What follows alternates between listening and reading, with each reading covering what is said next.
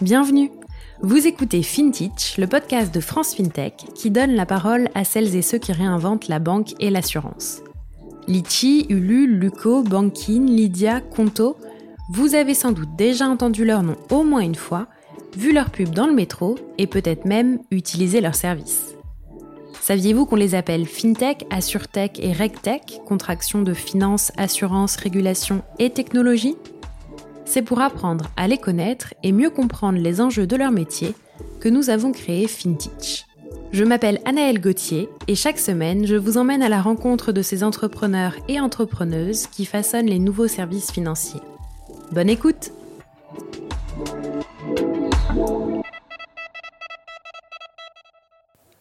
Pour ce nouvel épisode de FinTech, je reçois Marc Kepenegian, le cofondateur et CEO de Cryptown.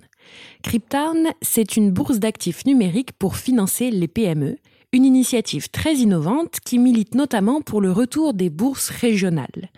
Écoutez ma discussion avec Marc tout de suite pour en savoir plus. Bonjour Marc. Bonjour Annelle. Bienvenue sur FinTech. Bah, merci beaucoup. Ça me fait plaisir euh, qu'on réussisse enfin à faire cet enregistrement. Est-ce que tu veux bien euh, commencer en te présentant rapidement, s'il te plaît? Oui, bien sûr. Alors, je suis Marc Pénégan, je suis le CEO et un des quatre cofondateurs de Krypton. Super. Et alors, est-ce que, euh, avant qu'on parle un peu plus de l'entreprise, tu peux me dire ce que tu as fait avant et bah, comment tu es arrivé à devenir entrepreneur avec Krypton? Bah, Avec plaisir. Donc, j'étais diplômé de l'ESCP en, en 2014 euh, et, donc j'ai travaillé à la banque Rothschild Co en tant que liquidity trader. Donc euh, je gérais des contrats de liquidité de groupe du CAC 40, Belvin, SBF 100. Et en parallèle de ça, je faisais des recherches en asset management sur tout ce qui est euh, risque factoriel et utilisation de nouvelles mesures de risque pour pour changer entre guillemets la volatilité, qui mhm. a selon moi en tout cas des, des petites problématiques associées. Et donc j'avais à la fois envie de faire de la recherche, où j'ai failli faire un, un PhD pour pousser ces recherches plus loin, euh, et quand j'ai failli, j'ai vraiment failli. et, euh, et, donc euh, quelque chose de très opérationnel. Et j'ai décidé en fait au cours de mon comment dire mon travail et de ces recherches de me concentrer sur le risque d'illiquidité. Mhm. D'abord sur les grosses capitalisations, puis après sur les small caps, puis après j'ai extrapolé ça au non côté. Et de là m'est venue l'idée de, de Krypton pour, euh, et on en reparlera, mais pour essayer de répondre aux besoins de financement des, PME mm. par, euh, par la liquidité. Et alors finalement, qu'est-ce qui a fait pencher la balance vers l'entrepreneuriat plutôt que le, doctorat? Euh, Alors, si tu veux la, vraie histoire, la, vraie de vraie, en fait, le doctorat, ça venait pas de moi, l'idée, ça venait d'une personne de l'ESCP. Je la salue si elle nous écoute qui euh, avait adoré mes recherches et qui voulait que je continue. En, trois minutes, c'était l'utilisation du Max Rodon pour remplacer la vol et après toute son utilisation pour du Markovitch et de la diversification de portefeuille basée sur d'autres mesures de risque. Et, euh, donc, euh, elle souhaitait que je continue ça et moi, ça me tentait pas mal parce que j'avais adoré mes recherches. Mmh. donc je m'étais lancé dans, dans, le programme et à l'époque, le SCP ne prenait qu'un docteur en finance tous les deux ans de mémoire. Euh, et, donc, euh, on était arrivé à, la toute fin. Euh, et, il restait deux profils. Mhm. On est passé devant un jury avec un vote. Il y avait moi qui voulais faire ces recherches, mais qui n'avait pas envie de devenir professeur. C'était vraiment par passion pour ces recherches et après retourner dans le monde pro. Et une personne plus âgée, parce que moi j'étais déjà très jeune, j'étais plus mhm. jeune de ma promo.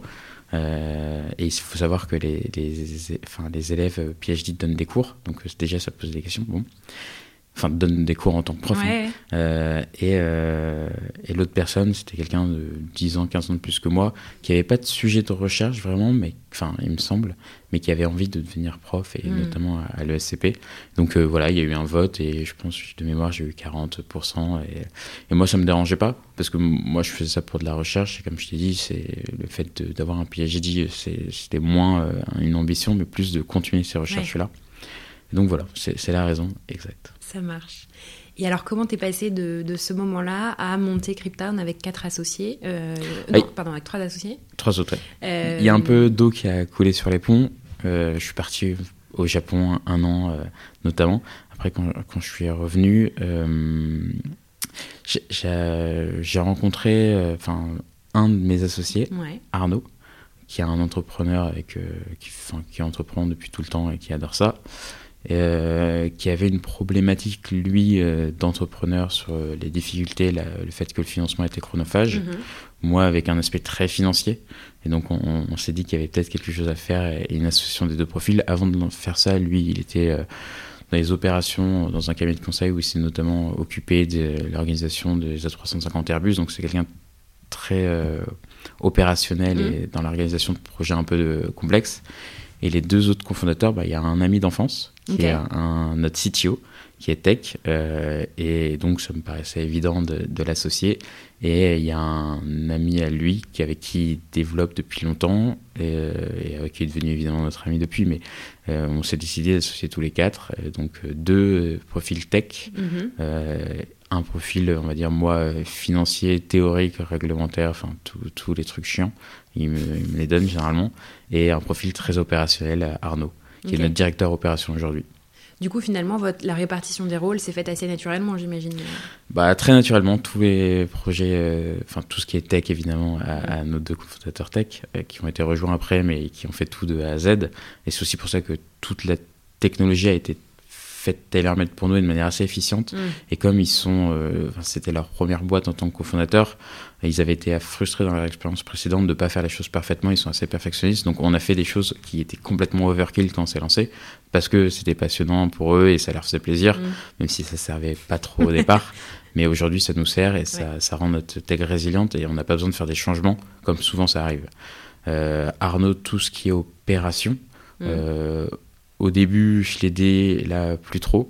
Euh, et pourtant, enfin, lui, il a renforcé ses équipes. Et moi, euh, tous les autres sujets, euh, on va dire, donc c'est beaucoup de réglementaires, beaucoup de théoriques sur le financement d'une bourse, les problématiques de liquidité, sur ben, le fait d'aller discuter avec l'écosystème, mm. que ce soit d'autres sociétés, que ce soit bah, France FinTech, que ce soit des régulateurs, que ce soit aussi euh, des partenaires, euh, des régions, on en reviendra. Mhm. Euh, et, donc voilà, plein, plein de petites choses comme ça. Super. Et alors maintenant qu'on a fait de toute cette introduction, disons, est-ce que tu peux m'expliquer ce qu'était votre idée de départ et bah, où vous en êtes aujourd'hui? Alors, l'idée de départ, et c'est toujours l'idée aujourd'hui, c'est en France, et, et c'est vrai pour l'Europe continentale, c'est très dur, voire pratiquement impossible pour une PME de trouver des fonds propres. Quand, vous êtes une PME euh, à Paris ou c'est encore pire en région, euh, votre financement, c'est de la dette. Vous parlez à votre banquier, vous avez besoin de vous financer, ben, votre banquier vous prête de l'argent, voilà. Euh, il n'y a pas de fonds propres. Enfin, c'est anecdotique. Il y a des fonds régionaux, mais ils ne peuvent pas tout faire et donc ils arrivent à toucher quelques PME, mais bon.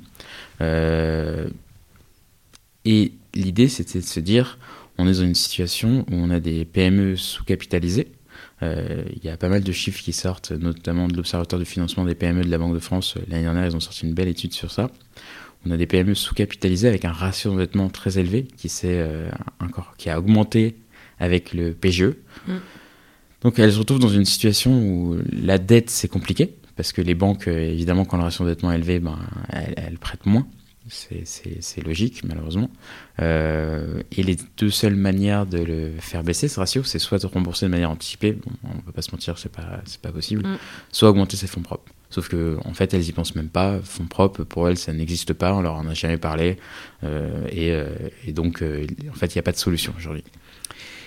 Mais en fait, il y en avait historiquement. Euh, il y avait des bourses régionales en, France qui ont disparu dans les années 94. Il y en avait six dans les régions, euh, sans compter Paris. Et euh, il y avait des places financières dans les régions. Il y en avait une à Lyon, il y en avait une à Marseille, une à Metz. Enfin, il y en avait, comme je disais, six. Et ça fonctionnait même très bien, où les PME de la région faisaient financer dans la bourse de la région avec l'épargne de la région. C'était un bel écosystème. Ça créait plein de, bah, plein de, comment dire, de travail dans la région, mmh. avec des cabinets d'avocats, des commissaires aux comptes, des leveurs, enfin, vraiment plein de choses pour faire le roadshow.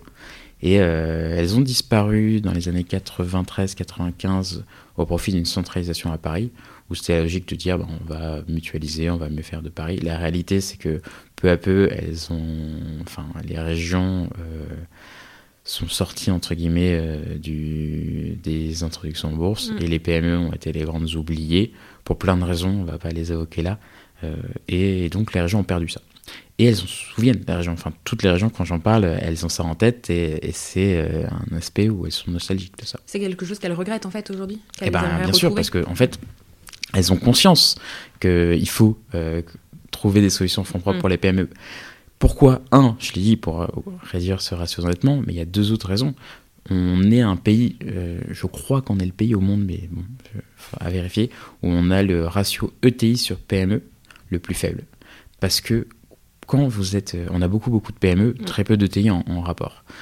Pour passer ETI, vous avez besoin de fonds propres, vous avez besoin de vous, euh, vous financer. C'est une étape très très difficile pour les PME françaises. Par contre, on a un des ratios grands groupes sur ETI le plus fort parce que quand vous avez passé cette étape, en fait, c'est que vous avez trouvé des solutions de financement et en plus vous avez des épaules particulièrement solides. Donc euh, vous faites euh, le, vous passez grand groupe, on va dire, de manière un peu plus simple. Mhm. Et on a un goulot d'étranglement en fait sur les grosses PME qui arrivent, qui ont des difficultés à passer ETI. Donc un, les fonds propres, ça pourrait améliorer ça et je pense que tout le monde serait bien content d'avoir plus d'ETI. Et deux, euh, l'autre problématique, c'est qu'on parle de réindustrialisation. Tout le monde en parle aujourd'hui, mais on oublie une grande chose, c'est qu'il n'y aura jamais de réindustrialisation sans fonds propres. Enfin, personne ne va financer 110% d'une usine. La PME a besoin quand même de, de financer entre 10-30% euh, des coûts en fonds propres. Et il n'y a pas de solution. En fait, on, on leur dit tous, va réindustrialiser, revenez, mettez tout à Paris. Et pour les fonds propres, bah, en fait, euh, débrouillez-vous, on ne sait pas faire. Et donc, euh, il faut leur apporter des solutions. Il n'y a plus de débat, tout le monde est aligné sur ça. La question, c'est comment. Mhm. Et donc, euh, nous, on essaie d'apporter une première réponse euh, qui nous semble pragmatique parce qu'il il y a plein de raisons qui font que le- les fonds propres pour les PME, c'est compliqué. Il y a des raisons côté investisseur, mais aussi des questions côté PME. Et l'idée, c'est de répondre à ça de manière efficiente. Et alors, comment ça se matérialise aujourd'hui avec Cryptown Alors, Krypton, on se considère comme la première euh, néo-bourse. Mhm. Euh, jusqu'à qu'on n'utilisera plus le mot néo. Euh, mais euh, on, on permet à des PME, en fait, on a une plateforme. On est euh, enregistré en tant que PSAN en France pour, sur trois services et en tant qu'agent de EMI à la CSSF. On a une plateforme qui permet à des PME de se financer. Après, j'expliquerai dans le détail. Mhm. Et à nos membres, aux investisseurs, d'investir via des actifs numériques dès 1 euro dans les projets en marché primaire et d'avoir de la liquidité sur notre marché secondaire. Alors pour une PME, c'est très simple. Quand elles viennent nous voir, on a un process standardisé, normé, digitalisé. On Mhm. leur demande de remplir un document euh, qui est une sorte de gros template qui fait entre 20 et 50 pages. Elle va, elle va remplir ce document, elle va nous donner des documents annexes qui sont toute sa vie juridique, sociale, etc. Une fois qu'on a tout ça, on va transmettre ça à un commissaire au compte, un cabinet d'avocat et une agence de station qui vont faire une due deal. Donc le commissaire au compte va vérifier que tous les éléments passés, inscrits dans ce document d'information sont exacts. Mhm. Le cabinet d'avocat va vérifier à la fois le passif, l'IP, euh, à qui appartient les marques, les brevets. Et l'agence de notation, la méthode de valorisation de la société, parce que c'est la boîte qui se valorise, mais l'agence de notation euh, vérifie que les méthodes utilisées sont cohérentes et les prévisions financières. Mhm. Une fois que vous obtenez les trois validations, donc nous on s'occupe de tout, hein. on vous demande juste de, de remplir ce document et de nous envoyer les docs et après on va, on va s'occuper de ça, vous êtes automatiquement accepté sur euh, Krypton. L'idée c'est vraiment de créer un, un standard et une qualité, et une normalisation euh, pour faire en sorte que ce soit le moins chronophage possible. Alors, pour la société, pour la PME, ça a lui coûté 1500 euros au départ, ce, qui est vraiment pas cher, surtout comparé aux, aux autres euh, solutions. La deal coûte plus que ça. Nous, on, on subventionne une partie, même une grande partie. L'idée, c'est que ça soit euh, acceptable pour la PME, mais quand même la faire rentrer dans un process engageant. Au début, on faisait ça gratuitement, parce qu'en fait, Mhm. gratuit ou 1500, ça ne change pas réellement. Mais on se rendait compte qu'il y a beaucoup. Euh, étaient, à un moment, on avait 200 boîtes intéressées, mais en fait, elles n'allaient pas au bout, elles n'étaient pas motivées. Pour s'engager, en fait. Et, euh, et nous, ça nous, ça nous faisait perdre du temps. Une fois l'opération terminée, et je reviendrai sur l'opération, elle nous rémunère entre 2,5 et 5% des montants euh, reçus, mhm. financement. Nous, pareil, sur ce côté-là, on a pas mal de charges. On, on- c'est pas notre business model de gagner de l'argent dessus. L'idée, c'est couvrir euh, nos partenaires et aussi cette opération. Euh, parce que nous, on va se rémunérer, on va en parler par, par la suite sur le marché secondaire. Pour la PME, c'est une augmentation de capital classique. Elle émet de nouvelles actions, elle reçoit des fonds propres. Pour les investisseurs, bah, on se place côté investisseur, eux, ils investissent dans des actifs numériques. Donc on a un, proxy, qui est une holding, qui est la même pour chaque opération, qui va émettre des actifs numériques en euros, qui va recevoir de l'intégralité de l'argent reçu et qui va soustraire au capital de la société, signer le PAC et qui est le seul actionnaire. Euh, donc vous, en investissant dans les actifs numériques 1 euro, euh, vous avez acheté des actifs numériques et donc vous n'êtes pas actionnaire et ça facilite entre guillemets tous les process mmh. et notamment ça permet ce marché secondaire. Une fois donc euh, vous, pour un investisseur, il, s'inscrit sur un titre. on est régulé, donc on applique la cinquième directive, donc il y a un process qui est euh, pour une personne physique euh, assez fluide, pour une personne morale malheureusement assez lourd, mais on va dire que tout le monde est, à la même enseigne. Euh, une fois l'inscription terminée, nous on va lui créer un wallet sur notre blockchain qui va stocker tous les actifs numériques, comme mhm. on est enregistré aussi en tant que conservateur, et on va lui créer un compte IBANisé à son nom. Comme je t'ai dit, on est agent de MangoPay. Euh, que vous avez euh, interviewé il y, a, quelques, quelques jours, quelques semaines, qui va être personnalisé pour, pour chacune des, des, personnes. Donc il va créditer ce compte en euros ou par virement. Mhm. et c'est avec ce compte qu'on va pouvoir investir dans les, dans les opérations de financement primaire et pouvoir investir en secondaire. Donc une fois le primaire terminé, l'actif numérique devient listé. Euh, et, là, on a un marché secondaire euh, classique où on voit un carnet d'ordre et euh, on va pouvoir passer des ordres de vente, des ordres d'achat. Donc on va créer une liquidité sur cet investissement.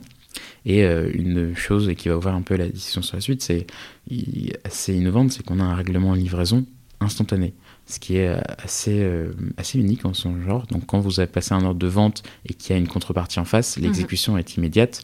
L'acheteur reçoit ses actifs numériques dans son wallet immédiatement et vous, vous touchez les euros dans votre euh, wallet tout de suite que vous pouvez retirer euh, et avoir sur votre compte courant. Euh, et donc voilà, on, permet de faire ça. Aujourd'hui, on le permet et on a financé déjà quelques sociétés grâce à ce mécanisme, dont Léo mm-hmm. qui a fait son premier tour de financement de chez nous en 2019 et donc euh, qui a son actif côté euh, chez nous et depuis qui a explosé. Donc on a beaucoup d'échanges sur le CARE euh, sur cet actif et on est plutôt très heureux. Et d'autres comme Santexpat qui est une ligne sur tech qui, a, qui est en ce moment même sur, sur notre mhm. plateforme et qui cherche à se financer à hauteur de 300, 300 000 euros et qui a déjà dépassé ce montant-là. Juste une question, l'actif numérique en fait était euh, une obligation pour proposer un process aussi fluide? Enfin, c'était le seul. Euh, Alors aujourd'hui, c'est la manière qu'on a décidé de, faire pour avoir quelque chose d'efficient en rentrant dans, cette nouvelle euh, catégorie d'actifs qui nous semble qui nous semble intéressante et aussi pouvoir faire parce que mhm. ce modèle-là fonctionne grâce à ça. À la suite, on, enfin, il présente aussi des limitations parce que les investisseurs ne sont pas actionnaires. Euh, ce n'est pas des instruments financiers, euh, on ne peut pas le mettre dans des comptes dans des PEA. Il y a pas mal de, de, freins. Mhm. Euh, in fine, ça fonctionne, on permet d'avoir de la liquidité, mais, mais il y a des freins inhérents et c'est un peu la, suite et on en reparlera. Mais, mais notamment au Parlement européen, il a été voté le 24 mars quelque chose qui s'appelle le DLT régime pilote et qui est notre suite logique, qui changera pas mal de choses, mais qui est notre suite logique. Tu nous vas nous en reparler euh, dans quelques minutes alors. Avec plaisir. Et donc, on, s'est rendu compte aussi qu'à force de, faire notre métier, qui est de financer des PME euh, et d'augmenter les fonds propres, bah, on a eu pas mal de euh, relations avec euh, la place financière où notre techno qui permet aujourd'hui de faire ça sur des actifs numériques le permet de le faire sur tout. Mhm. Et donc on a fait euh, trois projets avec la, place financière de Paris. Le premier c'est avec Liquidshare qui est une, fintech fondée par sept institutions financières mhm. qui fait plein de choses dans, et de la R&D, de l'innovation dans le capital market. Ils ont fait un pilote en début 2020 où ils ont utilisé notre technologie pour euh, faire à la fois tout le marché primaire, donc là c'était en, instrument financier dans le cadre du pilote, et le marché secondaire, mhm. euh, et tester un règlement de livraison instantané sur la bourse, qui n'existe pas puisqu'on a G plus 2, et voir ce que l'impact que ça pourrait avoir, notamment sur la disparition des chambres de compensation, car plus de risques de contrepartie. donc là, c'était pour nous un, un, moyen de montrer euh, que notre technologie sous-jacente pouvait amener pas mal de choses. C'était un vrai succès. Suite à ça, on a fait un, projet avec une banque française on va en parler par la suite dans, dans, quelques semaines, mais on a recréé une infrastructure de teneur de compte conservateur Security Token Proof. Donc c'était dans le cadre d'un Proof of Value, donc pas, pas live aujourd'hui, mais tester l'intérêt de pour elle de se connecter et de faire une évolution, un pas vers les security, tokens quand ils arriveront par la suite. Euh, et ça, ça a montré qu'une infrastructure, de l'infrastructure sous-jacente de la banque euh, sur, son métier de tenue de compte conservation, conservation serait largement améliorée. Euh, on, divulguera des chiffres dans la presse prochainement, mais, l'idée c'est quand ça arrivera, et notamment suite au DLT régime pilote, qu'on puisse proposer une adaptation aux banques de leur infra sous-jacente. Et dernier projet, c'était avec euh, la Banque de France en juillet dernier. Ils ont fait une expérimentation sur les CBDC, euh, l'euro banque centrale sur blockchain. Et euh, dans une des expérimentations sur comment utiliser le CBDC pour faire du règlement livraison, ils ont utilisé notre, notre techno de marché secondaire et de règlement livraison. Donc voilà, l'idée c'était plutôt de montrer qu'on est capable de, digitaliser les infras de capital market en, plus de notre opération.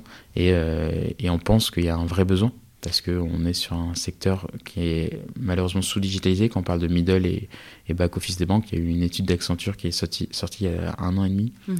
qui me démontrait que sur les 1000 milliards de coûts que coûte l'intégralité des infra-capital market dans le monde, il y avait 150 milliards qui pourraient être réduits à zéro juste avec des nouvelles technologies et on pourrait aller beaucoup plus loin avec notamment des DLT. Et l'idée pour nous, c'est de s'engouffrer dans ça en disant bah, on, essaye d'apporter de, l'efficience aux PME via ces nouvelles technos parce qu'il n'y a pas de financement des PME et euh, aujourd'hui d'IPO des PME c'est assez anecdotique parce que c'est très coûteux mm. parce que l'infra est trop cher et quand vous le faites pour une petite société bah, en fait c'est pas très rentable. Donc nous on est obligé d'avoir une efficience pour essayer de financer des PME mais après en fait tout le monde en aurait bien besoin. Et du coup là les projets que vous avez faits euh, donc avec des institutions financières, disons, directement. C'est une diversification de vos offres. Vous avez maintenant une nouvelle offre que vous proposez? Non, c'est vraiment du, euh, des one-shots. On est en discussion avec d'autres, mais pas, on n'a pas finalisé. C'est plus euh, démontrer l'utilisation de notre tech, les faire avancer sur ces réflexions et euh, faire avancer un peu nous-mêmes nos réflexions sur ce que ça voudra dire en fait d'opérer une bourse manière différente post-DLT régime pilote. donc, donc voilà on, essaie, mais, euh, mais c'est pas une offre, non. d'accord. Et, tout à l'heure, tu disais que finalement, vous gagnez pas vraiment beaucoup d'argent sur la campagne en elle-même de l'entreprise, mais euh, bah, j'imagine qu'il y a quand même une façon pour vous de vous rémunérer. Est-ce que tu peux m'en dire plus? En fait, on a décidé d'avoir un business model comme ça parce que on, pense que les PME, notamment, n'ont pas accès à des financements et euh, là je parlais tout à l'heure de Ronex Gross, mais euh, ça coûte cher. Pas forcément euh, le, listing sur Ronex, mais plus tous les partenaires. On, a, estimé qu'une euh, IPO pour une petite PME sur Ronex coûtait entre 200 et 450 000 euros, tout compris. et donc, nous, on cherche évidemment à faire en sorte que ça soit accessible. Donc, on s'est dit, on va s'aligner totalement à sa réussite sur le financement. Euh, on, va être, on va essayer de faire quelque chose, construire quelque chose de break-even. Et notre manière de nous rémunérer, ça va être sur le marché secondaire, où quand un, investisseur va revendre ou racheter des actifs numériques, qui, euh, et donc euh, soit matérialiser une plus-value ou, non, en tout cas en, acheter ou en revendre, on va prendre 2% de transaction fees à l'acheteur ou vendeur, soit 4% de la transaction. Ce qui est assez indolore pour les investisseurs parce que en fait on, offre de la liquidité là où ça n'existe pas et on s'occupe de tout, la règlement de livraison est instantanée, il n'y a pas d'autres frais, mmh. etc. Et pour nous, ben, ça permet d'avoir euh, in fine euh, un revenu avec euh, évidemment quand on parle de transaction fees un peu plus de, de marge et moins de coûts associés. Et tout à l'heure, tu disais aussi que finalement, les PME, les entrepreneurs, euh, ils ne pensent pas euh, au côté fonds propres parce qu'en fait, euh, c'est quelque chose qui, qui pour eux n'existe pas, pour reprendre tes mots tout à l'heure. J'imagine que du coup, il y a pas mal de pédagogie à faire. Est-ce que c'est facile finalement de trouver les entreprises qui sont intéressées? Enfin, tu vois, comment, comment ça se passe? Alors non, c'est pas simple. Il y a beaucoup de pédagogie. C'est pour ça qu'au départ, on a commencé sur les startups parce qu'il n'y a pas besoin de faire cette pédagogie mmh. et on pouvait pas commencer par, par des PME très professionnel. Mais, euh, mais pour les PME, il y a beaucoup de pédagogie et on a un angle assez différent qui passe par euh, les bourses régionales. Donc j'en ai un peu parlé au, départ, mais pendant le, le Covid, on s'est rendu compte que, euh, que dans les plans de relance des régions, qui se donnaient à fond pour aider évidemment leur PME à, survivre la crise au, mieux. Il y avait énormément d'actions, mhm. mais il y avait euh, beaucoup de dettes, parfois de la sub, et rien, pratiquement rien en fonds propres. Donc nous, on allait voir euh, la région Grand Est, et Jean Rentner, qui est le président du conseil régional, en lui expliquant que ce serait, ce serait intéressant de proposer une, alternative en fonds propres, parce que plus il y a d'éventails de financement, mieux c'est. Et ils ont été extrêmement partant et extrêmement soutien. Il nous expliquait juste que c'est compliqué, enfin, il faut leur proposer et quand on est sur de propositions, eux, ils sont partants. Et donc, on a décidé de faire renaître la bourse régionale du Grand Est ensemble, alors avec notre manière d'opérer aujourd'hui, donc en actif numérique, mais en fonds propres pour les PME. Euh, et donc, on, va créer une, néo-bourse pour la région Grand Est qui va s'appeler Europa, qui sort en mai 2022, qui va être vraiment une plateforme dédiée au Grand Est, où on va financer des PME du Grand Est avec des investisseurs euh, du Grand Est. Mhm. Et l'idée, c'est d'avoir quelque chose de fluide. Et, euh, et là, on s'appuie beaucoup sur la région. Euh, qui nous a ouvert toutes ses portes avec ses incubateurs d'excellence, ses réseaux, ses Donc on parle aux PME, mais accompagné en tout cas en venant de la part de la région. Donc c'est peut-être un peu plus simple. Et pareil pour le côté euh, investisseur. Et l'idée, c'est d'apporter des solutions aux régions où euh, c'est euh, on va s'occuper de toute la période, enfin toute la partie financement sur cette plateforme et à la fin l'actif numérique sera listé sur notre marché secondaire Krypton national pour maximiser la liquidité. Où là l'idée c'est vraiment d'en permettre et d'en offrir au plus possible. Et on est cette logique donc comme je t'ai dit on a signé, ça a été voté au conseil régional du Grand Est le fait de faire naître ce projet euh, qui sort en mai. On a euh, deux première société, une start-up de la région Grand Est, parce qu'il y en a aussi des start-up dans les régions. Et l'idée, c'est de montrer qu'on est aussi là pour mm. elle, mais aussi une PME très traditionnelle qui a 200 ans. On a, dû, euh, même si enfin, l'entrepreneur est quelqu'un de génial, mais on a dû quand même faire un peu plus de pédagogie. Ça nous a permis d'apprendre euh, quelles étaient leurs problématiques. Et l'idée, c'est de montrer qu'on peut euh, et qu'on souhaite tout faire dans cette région et dans les autres régions. Et donc, on se concentre sur le Grand Est, mais on est déjà en discussion avec d'autres régions pour paralléliser ces bourses régionales pour apporter du financement euh, et de manière qui nous semble pragmatique. Mais on ne cherche pas à faire ça qu'avec les régions. On cherche à faire des néo-bourses à thème, parfois sectorielles, parfois euh, avec euh, des acteurs qui sont légitimes pour des mhm. besoins spécifiques, comme notamment une bourse du financement souverain, pour essayer de financer des projets qui, qui ont un intérêt notamment pour, pour la nation. Et l'idée, c'est de paralléliser ça et d'avoir un marché secondaire global. Euh, et Donc à terme, tu imagines plein de bourses, euh, de, mini-bourses, disons. Euh, Exactement. Et avec, et ça je ne l'ai pas dit, c'est nous de Paris qui est notre siège, on opère la tech, entre guillemets, mais disons tout se passe en région. Mm. On recrute là-bas, il y a quelqu'un qui parle aux, PME, aux invests, qui s'occupe des dossiers, des opérations, de... et donc ça se passe vraiment dans la région. Et par contre, il s'appuie sur une, une techno qui plus efficiente, donc ça permet d'avoir d'avoir un effort mutualisé. Euh, et donc ça c'est notre vocation. Euh, aujourd'hui, comme je t'ai dit, dans, la manière dont on le fait aujourd'hui, mais à terme, euh, avec le DLT régime pilote dont j'ai parlé tout à l'heure, c'est de, passer peut-être à horizon 1, 2 ans, tout ces bourses régionales sur un, modèle différent. Qui serait du coup En fait, le DLT régime pilote a été voté, comme je te disais, le 24 mars au Parlement européen. C'est mhm. un règlement euh, donc euh, non transposable. Mhm. Euh, il va, c'est le premier pilote en droit financier européen. On, a voulu depuis longtemps et là, on a eu la chance d'en avoir un, notamment parce que avec le Brexit, le UK allait en sortir un mhm. également, donc il était temps d'en faire un. Et l'objectif, c'est d'améliorer l'efficience des infrastructures de marché pour favoriser le financement des PME quand même, on a l'impression de cocher pas mal de cases.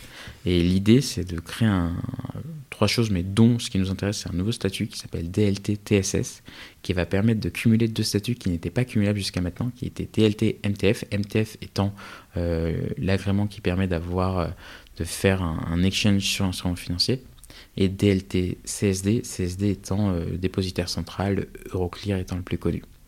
Et donc en cumulant ces deux statuts et en utilisant un DLT, donc une blockchain, on va pouvoir créer une infrastructure désintermédiaire qui va permettre de financer des PME mhm. en equity et en obligue de manière totalement efficiente et avec, une, avec un règlement de livraison instantané, sans risque de contrepartie.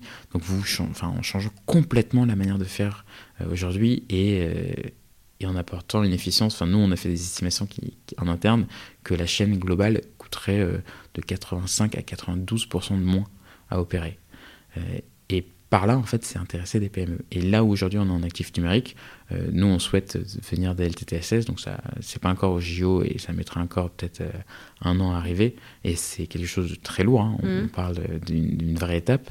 C'est de devenir un marché réglementé euh, de le faire sur des instruments financiers, ce qui n'est pas le cas aujourd'hui, et euh, permettre à, à des, euh, à des PME de faire des IPO, puisque ça serait des IPO dans ce cas de figure, sur notre bourse, mais ça serait quelque chose de complètement adapté pour elles. Donc on, ferait quelque chose de très pragmatique et toujours le moins cher possible, parce que l'idée c'est vraiment de leur apporter une solution utilisable et pas quelque chose où aujourd'hui les rares PME qui font des IPO, c'est soit par rêve, soit c'est des choses très ambitieuses, mais une PME traditionnelle ne va pas en faire. Hmm. Donc nous, on veut parler à ces sociétés-là qui sont un peu les grandes oubliées, notamment dans les régions.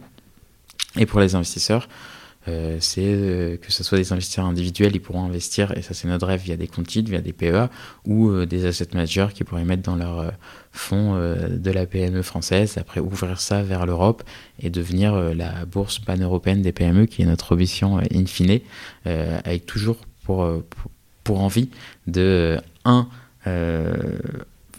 apporter des solutions en fonds propres aux PME, et de deux, en fait, on est convaincu que la, bourse plaît un peu moins qu'avant. Il y a moins d'investisseurs individuels euh, pour, euh, pour plusieurs raisons, mais une raison, c'est que ça parle peut-être un peu moins. Euh, les sociétés du CAC 40, c'est quelque chose d'assez imagé pour la mm. plupart des personnes, et, et donc ils se sentent loin de ce monde-là. mais nous, on est convaincus que si, et là on reparle des bourses régionales, euh, si vous leur proposez de soutenir une, une PME de la région qui euh, emploie leurs voisins en CDI, leurs enfants en stage, et d'avoir quelque chose de très, comment dire, utile entre guillemets, et euh, parce que quand vous leur donnez des fonds propres, une PME recrute, mmh, c'est des CDI, c'est de l'emploi, c'est et, on pense que ça permettrait de ramener des investisseurs individuels. Et c'est une problématique en fait qu'on n'a pas évoquée mais, euh, mais aujourd'hui, on est dans une situation en fait double en, termes de, pour donner quelques chiffres. Toujours selon l'étude de l'Observatoire de financement des PME de la Banque de France, 20% des PME françaises sont sous-capitalisées. Euh, ce qui représente un besoin de financement de l'ordre de 50 milliards d'euros. Et les 80% restantes, en fait, elles ne sont pas sous-capitalisées, mais elles aimeraient bien avoir des fonds propres. Mm. Donc il y a vraiment un marché immense. De l'autre côté, euh, l'épargne des Français n'a pas cessé de croître. Il y a euh, près de 750 milliards d'euros qui dorment sur les comptes courants, 800 milliards d'euros sur les livrets A. Donc vous avez 1550 milliards d'euros avec rémunérant sous l'inflation. Donc en fait, mécaniquement, on est dans une situation où les Français perdent euh, en, valeur près de 30 mmh. milliards d'euros par an. Donc c'est une problématique majeure euh, sociétale. Et l'idée de, enfin notre idée, c'est de se dire si on arrivait à, euh, à rediriger 3 à 7% de cette épargne improductive vers nos PME, un, ça répond aux problématiques et peut-être que grâce à ça, la prochaine étude de l'Observatoire du financement des PME de la Banque de France dira qu'il n'y a plus de PME sous-capitalisées, ce qui est notre objectif. Et deux, redynamiser une partie de l'épargne des Français. Et là, en fait, là où euh, bah, historiquement euh, on, considérait qu'il y avait un risque à rediriger une partie de l'épargne vers les PME, parce qu'évidemment c'est plus risqué. Mais quand on parle de 3 à 5% d'épargne liquide, ça nous semble un acceptable et deux, ils perdent de l'argent quoi qu'il arrive à cause de l'inflation. Donc là, il faut trouver une solution. Et on a quelque chose où on arrive, à, si, on, si on arrive à faire ce qu'on fait, où on crée juste un pont entre ces deux problèmes finalement. Et par là, ben recapitaliser euh, nos PME françaises, européennes, et après s'attaquer à un marché encore plus global, on l'espère. Ce, que tu, ce que tu disais là sur la, recréer en fait une logique de proximité, ça me fait pas mal penser à ce qui s'est passé avec le crowdfunding euh, au début, en fait, qui a recréé aussi un peu ce, lien qui n'existait plus entre les porteurs de projets. Et... Bah, ça a été une première brique. Nous, on, se considère assez différents, mais on a philosophiquement, notre, la période de financement ressemble, on nous compare euh, souvent, même si c'est très différent dans les faits, mais en tout cas, on nous compare. Euh, on pense que, et là, je parle du crowd equity parce que le crowdlending marche très bien, le crowdfunding en don et où on prévente marche très bien. Le crowd equity, en tout cas non immobilier, marche un peu moins bien je pense que la liquidité euh, est importante. Parce que quand vous investissez euh, dans le crowd equity, où on va dire en non compté, si vous êtes business angel et vous avez investir en direct dans une société euh, qui vous plaît, et eh ben, en fait, vous allez mettre, disons, 10 000 euros. Euh, vous croyez en la boîte, mais la réalité, c'est que vous n'allez pas pouvoir toucher quoi que ce soit avant en moyenne 7 ans. Donc ça devient un peu une black box, et, euh, dans 7 ans, on, se retrouve et on verra. Donc c'est quelque chose de compliqué, surtout que depuis la disparition de l'ISF qui drivait beaucoup de financement en, en, equity dans les PME, ça s'est beaucoup ralenti. Euh, et, en fait, notre idée, la philosophie qu'on porte et qui arrivera de manière la plus efficace possible post-DLT régime pilote, c'est de dire ben, vous investissez dans une société, euh, vous avez un problème, vous avez besoin de liquidité, vous pouvez revendre, vous avez une flexibilité, mm. et donc la décision d'investir 10 000 euros est plus du tout la même. Et in fine, pour la PME, elle reçoit ses 10 000 euros, c'est très bien, elle va pouvoir engager, mais vous, euh, bah, dans un cas, vous êtes bloqué 7 ans, c'est une black box. Dans un autre cas, bah, en fait, vous êtes flexible, vous retirez, vous revendez. Oui, tu lèves des freins côté investisseur. Et, et, ça sera jamais, on parle pas de la liquidité du CAC 40, hein, enfin, mais j'ai juste déjà permettre un marché je pense que c'est quelque chose d'important. Et, euh, et, quand on est en face de 7 ans, si on permet de la liquidité quotidienne, hebdomadaire, en fait, c'est très rapide et ça répond à tous les, les problématiques. Et donc, ouais, c'est ça l'objectif de Krypton. Donc là, aujourd'hui, on le fait de notre manière. Demain, on le fera encore de manière différente. Et, euh, et l'idée, c'est de structurer euh, une bourse européenne des PME pour apporter une solution, une solution qui nous semble essentielle. Et selon nous, on répond à un problème de société. Et, si on arrive, entre guillemets, on ne sera même pas le plus grand gagnant. Je pense que le plus grand gagnant, ce serait l'État français, euh, qui, euh, qui, avec des PME euh, mieux capitalisées, une épargne des Français qui, qui on va dire, s'essouffle moins à cause de l'inflation, ils seront les plus contents. Écoute, c'est tout ce qu'on peut souhaiter pour Cryptown. On arrive à la fin de notre échange. J'ai une question. là, après tes premières années d'entrepreneuriat. Euh, qu'est-ce que tu en retiens? C'est quoi les leçons euh, que, tu as apprises euh, en cours de route? Enfin, alors, moi déjà, je, ne regrette pas mon choix d'entreprendre et, je le conseille à tout le monde. Par contre, c'est très fatigant. Faut être bien accompagné. Enfin, nous, on a la chance d'avoir une équipe, et, là, je parle pas que des cofondateurs, on a une équipe top chez Krypton où les gens se donnent à fond et, et on a une atmosphère assez, enfin, même très bienveillante. Et ça, c'est essentiel aussi pour tenir psychologiquement. Mm. Euh, on compte pas les heures, on, met un peu sa vie de côté. Euh, mais, euh, mais en fait, l'entrepreneuriat, pour moi, c'est la résilience. Enfin, l'idée initiale, c'est de répondre à un, problème, à un besoin. Ça, c'est, il faut entreprendre toujours en se disant, bah, il y a un problème et je vais y répondre parfois il y a des entrepreneurs qui prennent le sens inverse, mais moi je conseille vraiment de, trouver d'abord un vrai problème où il y a un marché derrière. Mais une fois que vous avez ça, euh, je pense que la, seule chose qui va vous faire réussir ou non, c'est votre résilience. Parce que tout est compliqué, mm. parfois même extrêmement compliqué. Enfin là, on a l'impression au podcast que tout va bien dans le meilleur des mondes, mais, mais ce n'est pas le cas. Euh, il y a eu des choses très difficiles. Euh, on, a passé les étapes et, euh, et on aura sûrement d'autres. Et donc, euh, oui, pour moi. Surtout en allant chercher des agréments. Euh. et, et, en fait, et, oui, c'est des agréments. Et DLT, TSS, comme je disais, ça nécessite d'être, de devenir CSD avec des exemptions, mais en tout cas, ça décide de le demander DLT, CSD. Et donc, tout le monde me dit que mais c'est, enfin, CSD étant le pire agrément, enfin, le pire, le plus dur, entre guillemets, en droit financier. Mais, mais aujourd'hui, je ne sais pas si c'est par par naïveté ou par résilience, mais ça me fait plus vraiment peur et on est très bien accompagné. Je pense mm. qu'on est très légitime. Euh, et donc je me dis, bah, ça se passera bien parce qu'in fine, on fait quelque chose qui, qui, sert à tout le monde et on le fait bien. Et je pense qu'on a toujours fait les choses correctement. Donc euh, je me dis, euh, ça, ça marchera. Mais donc la résilience, ça me semble clé dans l'entrepreneuriat. Et, et voilà. Parfait. J'ai deux dernières questions à, te poser qui sont plus des questions d'inspiration. Euh, est-ce que tu as des ressources à conseiller à nos auditeurs, auditrices, que ce soit des podcasts, des newsletters, des livres, business ou pas d'ailleurs euh? Euh, alors là, je vais, je vais dire long parce que la réalité, c'est que je, suis dans une période où les choses que je lis, c'est des, soit des règlements européens, parce qu'il y a eu des LTRGM pilote, mais il y a eu méga, il y a des discussions aujourd'hui, soit des choses très juridiques, soit des choses très financières. Donc, sur l'entrepreneur, je, dirais qui a bah, suivi Anel, on va dire, c'est un peu la réponse facile pour moi, mais je le pense sincèrement. Euh, mais, euh, en tout cas, euh, des, des sources d'inspiration. Je, je, pense que les rêveurs, moi, pour moi, sont une source d'inspiration.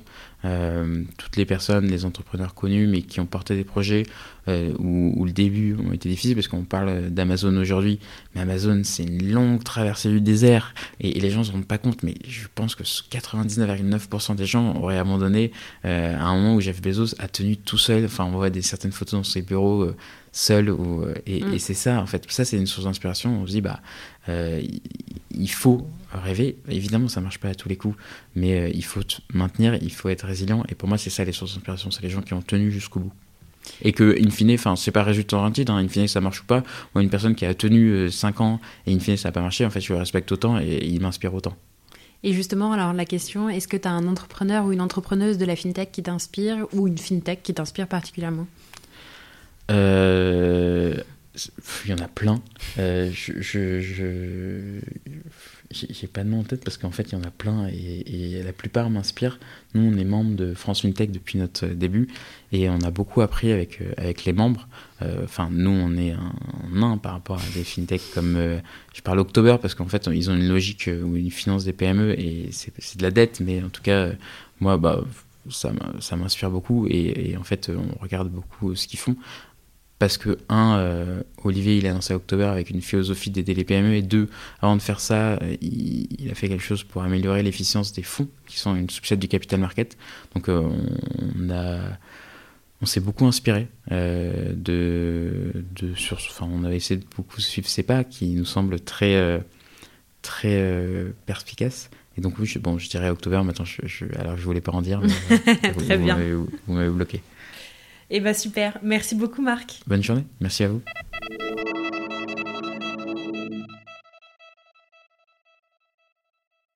Vous êtes arrivé au bout de l'épisode de FinTech de cette semaine, merci pour votre écoute.